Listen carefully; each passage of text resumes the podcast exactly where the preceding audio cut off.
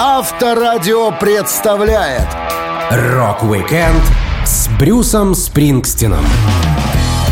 23 сентября — день рождения Брюса Спрингстина, 20-кратного лауреата премии Грэмми, обладателя премии «Оскар» и двух «Золотых глобусов», рокера, продавшего более 140 миллионов копий альбомов по всему миру, который стал одним из самых коммерчески успешных музыкальных исполнителей всех времен. Я, Александр Лисовский, расскажу вам интересные истории из жизни Брюса Спрингстина. Рок-викенд на Авторадио. Для детей старше 16 лет. В том, что Брюс Спрингстин довольно простой человек, без чрезмерных звездных требований и замашек, вероятно, большую роль сыграла его семья и воспитание. В детстве музыкант рос в старом полуразваленном доме бабушки и дедушки, которые занимались Брюсом, пока родители были на работе. Он рассказывал. Мой отец бросил школу в 16 лет и устроился разнорабочим на ковровой лязгующей фабрике ткацких станков и оглушительного оборудования, которое простиралось по обе стороны центральной улицы в части города под названием Техас. В 18 лет он отправился на войну, отплыв на Куин Мэри из Нью-Йорка. Он служил водителем грузовика, а позже вернулся домой. Папа очень хорошо играл на бильярде на деньги. Он встретил и полюбил мою маму, пообещав, что если она выйдет за него замуж, он получит настоящую работу. Позже отец устроился со своим двоюродным братом Дэвидом на конвейер завода «Форд». Родная тетя Брюса еще в пятилетнем возрасте попала под грузовик, поэтому бабушка Спрингстина в маленьком внуке видела новую надежду и человека, которого нужно опекать и защищать максимально тщательно.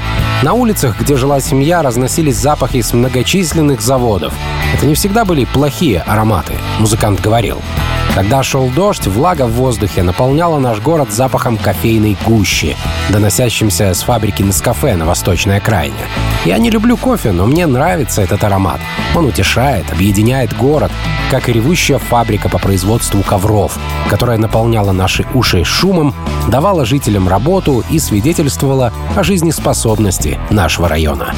Самым интересным персонажем в семье Спрингстинов был дед Брюса. Он отлично разбирался в электронике, собирал и ремонтировал технику и продавал ее иммигрантам по низким ценам. Брюс обожал шарить с дедом по мусоркам в поисках радиодеталей. Парень делился. Мы ездили в седане 40-х годов, чтобы раскапывать хлам, переполняющий бордюры нашего города. Сначала мы направлялись на Бринкерхоф-авеню. Вот где лучший мусор в мире. Там можно разжиться деталями и радиоприемниками, в каком бы состоянии они ни находились. Мы вытаскивали необходимые из баков, клали в багажник и везли домой в сарай. Неотапливаемую деревянную кабинку моего деда размером 2 на 2 метра в крошечном углу нашего дома. Здесь зимой и летом происходило волшебство. В комнате, заполненной электрическими проводами и трубками накаливания, я наблюдал, как дедуля паяет и меняет плохие лампы на хорошие. Мы вместе ждали одного и того же момента, когда шепчущее дыхание, красивый низкий статический гул электричества вернется обратно в мертвые скелеты наших сломанных радиоприемников. Мы с дедом возвращали электроаппаратуру из небытия. Семья Брюса была бедна, но парня обеспечивали всем необходимым, поэтому в детстве он не чувствовал никакой трагедии. К тому же у музыканта нашлось много друзей, которым жилось куда хуже. Предметом гордости всего семейства в доме стал телевизор. С него и началась любовь Брюса к музыке, когда по ящику показывали «Битлз». Он вспоминал. «У нас был небольшой холодильник и один из первых телевизоров в городе. Еще до моего рождения мой дедушка владел магазином электроники, поэтому первый телевизор города появился в нашем доме. Мама рассказывала, что соседи со всех концов квартала заходили посмотреть на это электронное чудо. Рок-викенд с Брюсом Спрингстином. На Авторадио. Будучи еще школьником, Брюс Спрингстин начал увлекаться музыкой. Поначалу будущий музыкант, как и многие дети, слушал то, что играло дома или в машине родителей. Брюс говорил, «Моя мама любила музыку из топ-40, радио всегда было включено в машине и на кухне по утрам. Под песни Элвиса мы с сестрой выбирались из постели и спускались вниз, где слушали хиты дня, льющиеся из крошечного радиоприемника, стоявшего на верхней части нашего холодильника. Постепенно некоторые песни привлекали мое внимание все больше. Сначала это были новинки Olympics, Western Movies и The Coasters, Alone Came Jones. Великолепные пластинки, на которых группы разжигали рок-н-ролльную комедию. Я замучил музыкальный автомат, накачивая его мамиными десятицентовиками, чтобы снова и снова слушать The Purple People Eater Веба Вули. Однажды летней ночью я не спал со своим крошечным японским транзисторным радиоприемником, спрятанным под подушкой, и считал, сколько раз они поставят песню Лонни Донигана «Does your chewing gum lose your flavor?», но в итоге вырубился и сбился со счету. Брюс был приятно удивлен, впервые увидев группу «Битлз» по телевизору на шоу Эда Салливана. Музыкант рассказывал, как ведущий объявлял «Дамы и господа, прямиком из Англии, Битлз!» Он пояснял. Эд Салливан произнес слова «Битлз» лучше, чем кто-либо другой в мире. Он заканчивал на «the», быстро нажимал и подчеркивал «бит», а затем уходил на «less». Я сидел там с колотящимся сердцем, ожидая первой встречи со своими спасителями. Ноты, отрывающиеся от гитар Рикенбекер, Хофнер и Гибсон, в их руках сносили мне голову. Впервые я услышал битлов у мамы в машине. По радио играла песня «I want to hold your hand». Я побежал прямо в боулинг на Мейн-стрит, где всегда проводил время после школы, потягивая Кока-Колу. Забежал в телефонную будку, позвонил своей девушке Яне Симон и прокричал «Ты слышала Битлз?» Она мне «Да, уже сто лет их слушаю, крутые ребята». Следующей целью Брюса Спрингстина стала покупка пластинки. В те времена синглы стоили намного дешевле полноценных альбомов, и подросткам, которым не хватало денег на полноформатный релиз, приходилось довольствоваться отдельными песенками. Брюс вспоминал. «Моей следующей остановкой был Ньюбери, магазин в центре города. Пройдя через парадную дверь и повернув направо, вы оказывались в крохотном угловом отделе пластинок. В те времена в нашем уголке не было полностью музыкальных магазинов. В отделе стояло лишь несколько стоек синглов по 49 центов за штуку. Первое, что я нашел, называлось «Битлз» с Тони Шериданом и гостями. Песня мне не очень понравилась. Я возвращался в магазин каждый день, пока не увидел это. Обложка альбома. Лучшая обложка всех времен. Там было написано «Знакомьтесь с Битлз». На фото у них были длинные волосы. До тех пор Брюс не знал, как выглядят его кумиры. И он начал отращивать волосы, несмотря на оскорбления, замечания учителей и статус аутсайдера в школе. Длинные волосы сильно отличали парня от других, за что он иногда попадал в неприятности, музыкант говорил. Я игнорировал оскорбления, избегал физических столкновений, насколько мог, и сделал то, что должен был сделать. Наше племя потлатых было небольшим, может быть, два или три человека во всей школе, но оно вырастало и становилось более могущественным. Рок-викенд с Брюсом Спрингстином на Авторадио. Первый опыт публичных выступлений с творческими номерами Брюс Спрингстин получил вовсе не с гитарой в руках. В школьные годы он старался быть модником и покорял женские сердца искусством танца. Хотя какими-то пластическими особенностями он не блистал. Брюсу нравилось двигаться под музыку. Музыкант вспоминал. Мои навыки шоумена развивались рано.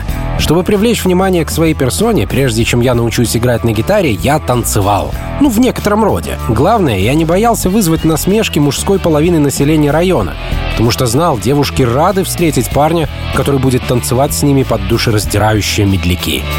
Раз в два месяца по вечерам в пятницу местная церковь Святой Розы Лимской открывала кафетерий в своем подвале для организации танцевальной программы католической молодежи.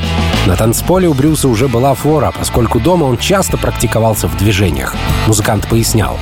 На семейных встречах меня часто вытаскивали на ковер в гостиной, чтобы поучить твист с мамой. Это было с тех пор, как Чаби Чекер разбил хит-парад вдребезги своей песней «The Twist». Моя мама даже водила нас на стальной пирс Атлантик-Сити, чтобы посмотреть, как Чаби синхронизирует губы с фонограммой, выступая под свои хиты. А по пятницам вечером я ходил в столовую, всего в 50 шагах от моего дома на Саут-стрит, где тоже были дискотеки. Благодаря своему умению танцевать, бесстрашию быть не таким, как другие мальчишки, и хитрости в общении с дамами, на одной из дискотек Брюс впервые поцеловал девушку. Он рассказывал, сложно забыть атмосферу спортзала, оборудованного под танцы. Свет соблазнительно опустился и превратился в грязную страну чудес на деревянном полу с разметкой трехочковых линий.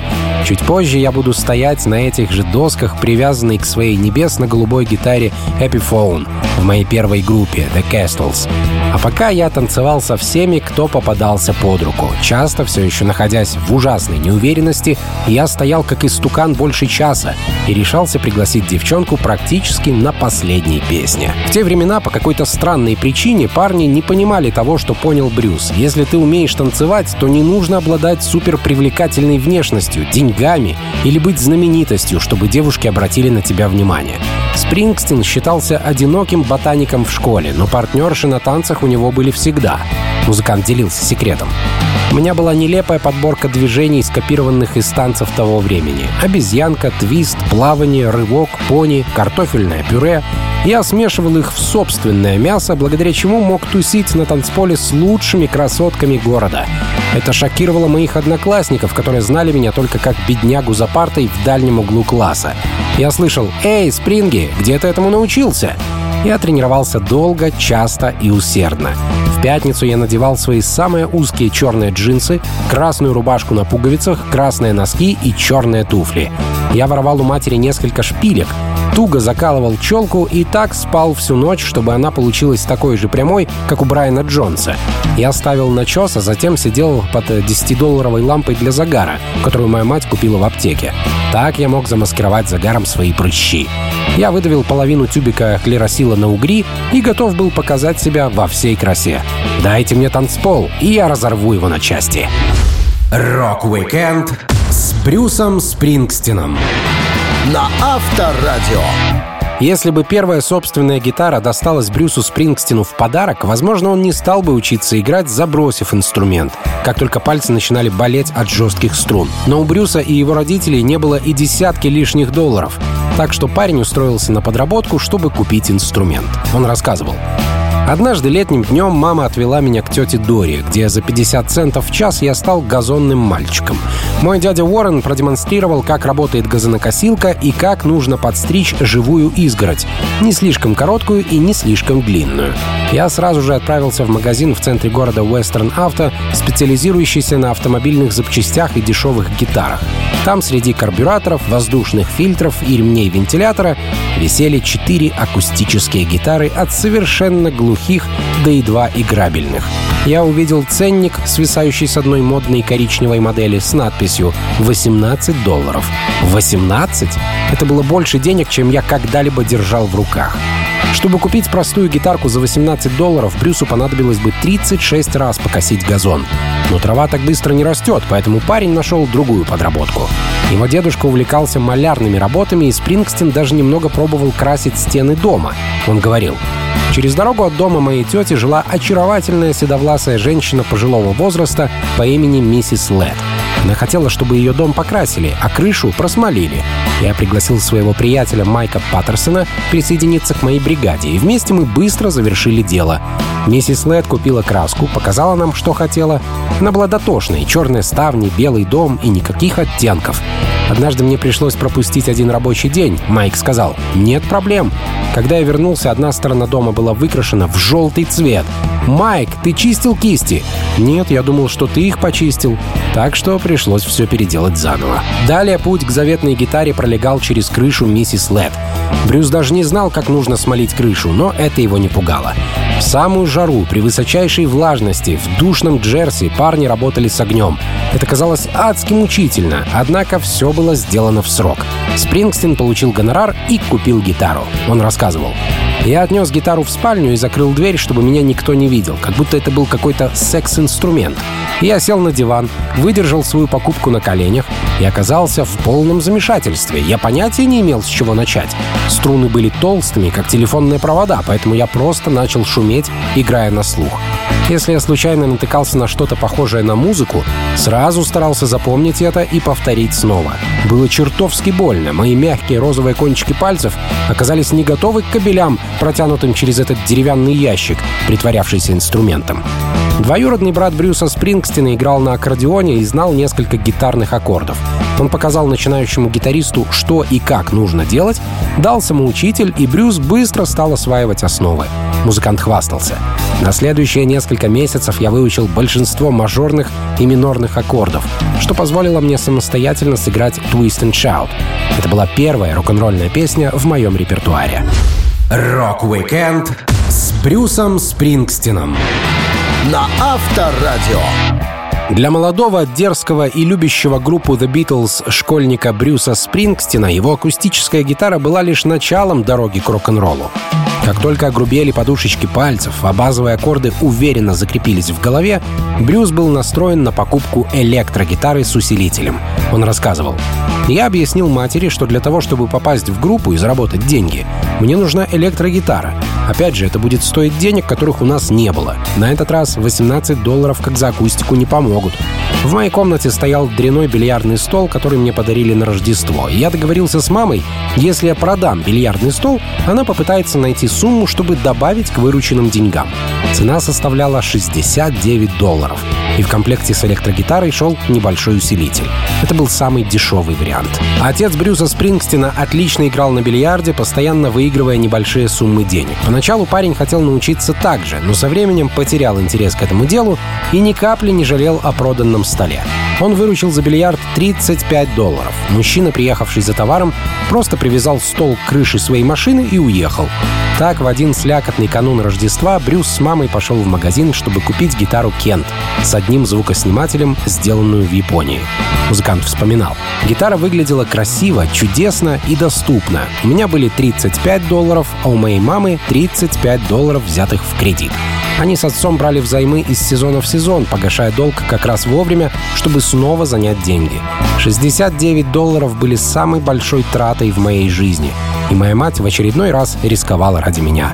Продавец мистер Каяца достал инструмент из витрины и сунул в картонный футляр из кожзама. Мы поехали домой с моей первой электрогитарой. В гостиной я подключил свой новый усилок. Его крошечный шестидюймовый динамик ревел из последних сил. Звучало это ужасно, искаженно до неузнаваемости. Там оказался всего один регулятор громкости. Аппарат был размером с большую хлебницу, но меня все устраивало. Брюс Спрингстин подружился с соседским парнем Джонни, который играл на барабанах. Они начали репетировать вместе, исполняя барабанно-гитарные композиции и зарисовки. Друзья играли в гараже Донни весь день, пока его родители не возвращались домой. У дуэта даже было название. Брюс пояснял. Мы называли себя торговцами. К нам пришли еще пара соседских ребят, и у нас состоялось несколько бурных и болезненных репетиций. По соседству со мной жил один чувак, который действительно умел играть. Он несколько лет брал уроки музыки, его отец был успешным бизнесменом. У него нашлась гитара Гибсон, настоящий инструмент и очень крутой усилитель. Чувак даже умел читать ноты. Я поговорил с ним и пригласил его в нашу команду торговцев, которая на тот момент уже сменила имя и стала разбойниками. Целеустремленные музыканты нашли басиста, который хоть и не умел играть на бас-гитаре, но имел свой инструмент и пообещал быстро всему научиться. Группа начала свое существование с регулярных репетиций. У них не хватало только вокалиста. Но в то время в Джерси вообще никто не пел. Все местные команды играли инструментальную музыку. Таким стало начало большого пути Спрингстина и короткого существования его первой банды разбойников. Rock Weekend с Брюсом Спрингстином. На Авторадио. В том, что первый блин часто выходит комом, можно легко убедиться на примере Брюса Спрингстина. Его первое выступление было не очень удачным, и во многом так случилось из-за дешевой гитары, которая стоила очень много для семьи парня. Собрав свою команду, Брюс начал искать место, где можно было показать себя публике. Он говорил, «Однажды наша молодая компания услышала о воскресных утренниках для подростков в клубе Freehold Elks Club.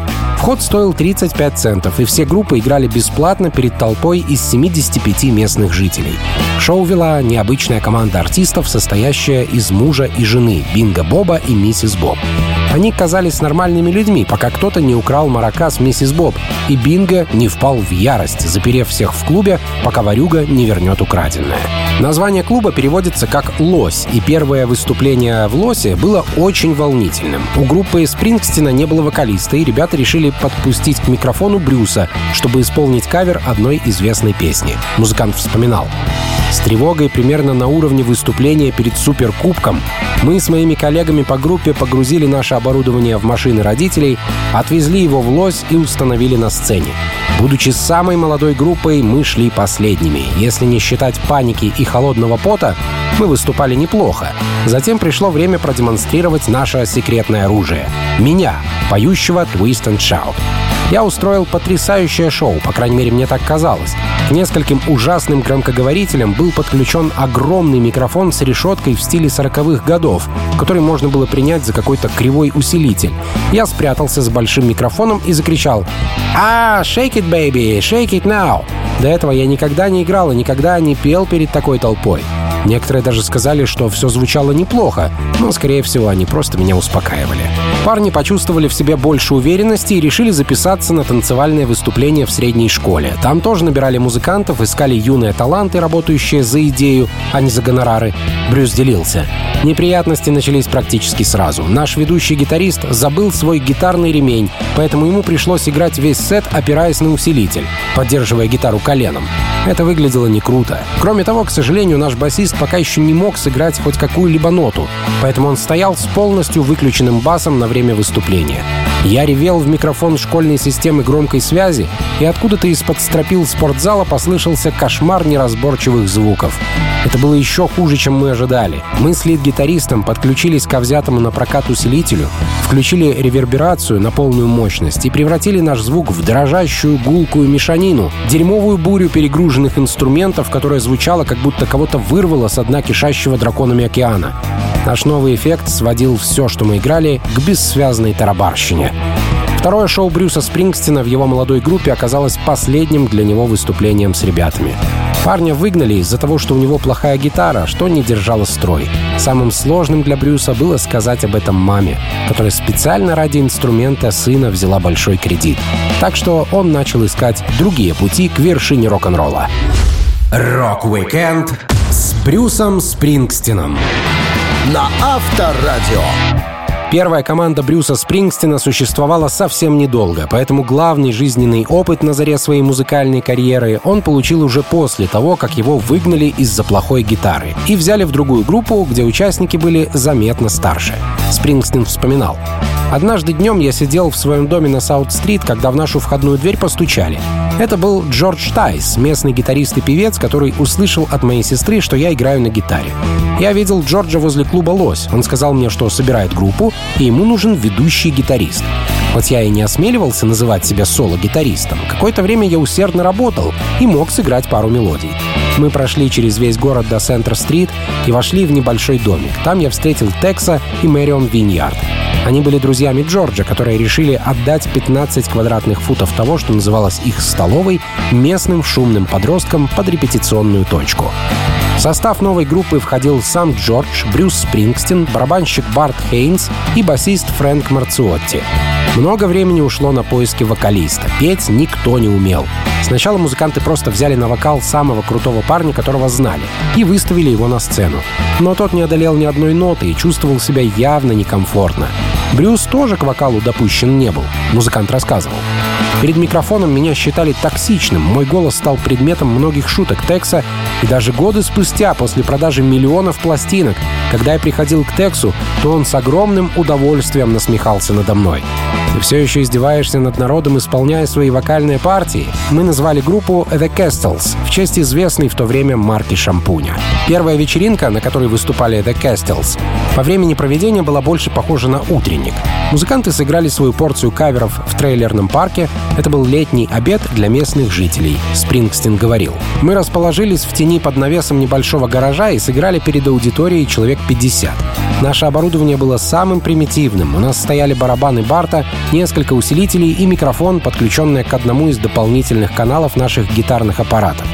На разогреве выступала местная кантри-группа, вокалисткой которой была маленькая девочка лет шести или семи. Она стояла на табурете и пела песни Пэтси Клайн в большой радиомикрофон. Когда мы начали играть, толпа отреагировала. Народ стал выходить на танцпол и двигаться. Такое поведение аудитории — отличный знак для артиста. Наш очередной солист худо-бедно прокричал песню «You Turn Me On», и мы долго не могли успокоиться. Смеялись над этим несколько часов. Ну а закончился весь сет, как несложно догадаться, моей коронной песней «Twist and Shout». Группа The Castles выступала на хорошем уровне, им часто поступали приглашения на мероприятия, и музыкантам даже платили гонорары. А это уже хоть какой-то намек на профессиональную карьеру. Ребята постоянно ездили по корпоративам. Блюз делился. Мы регулярно выступали на разных площадках для самой разной публики. Съезды пожарных, психиатрическая больница Мальборо. Однажды вечером мы играли в клубе Surf and Sea Beach Club на улице Сибрайт, в самом сердце страны. Это считалось довольно крутое местечко. Так начиналась наша профессиональная музыкальная жизнь. Rock Weekend с Брюсом Спрингстином на Авторадио. За всю свою предкарьерную деятельность Брюс Спрингстин переиграл со множеством разных музыкантов в разных группах. У него был опыт выступлений, написания песен, хорошее знакомство, но не хватало продюсера и лейбла. В начале 70-х он получил и то, и другое. Общий приятель познакомил Спрингстина с продюсером Майком Аппелем, которому очень понравился музыкант. Брюс говорил, мы пообщались, обменялись контактами, а потом я позвонил Майку, приехал и сыграл ему свой материал. Он сказал, что этими песнями мы можем выбивать двери в кабинеты директоров лейблов. Майк безумно возбудился, его слова летели со скоростью мили в минуту. Жесты рук мелькали молнией, а глаза загорелись азартом. За 30 секунд он сравнил меня с Диланом, Шекспиром и даже клоуном Бозо. Майк мог своим энтузиазмом поднять стояк половине кладбища. Именно это меня к нему привлекло. Мы были готовы к работе. Слова Майка Апеля хоть и были вдохновляющими, но Брюс должен был заставить лейблы послушать себя. Материал у Спрингстина был очень качественный. Пока шли поиски денег для релиза, музыкант продолжал писать музыку, навещать Апеля и встретил его партнера Джимми. Так у первого альбома Спрингстина оказалось целых два продюсера. Брюс делился. Джимми представлял собой более мягкую и милую версию Майка. Мы начали работать вместе и сделали пару демо-кассет. Я несколько раз ездил к Джимми домой. У него была великолепная жена и шикарный дом. Эти парни всего добились сами.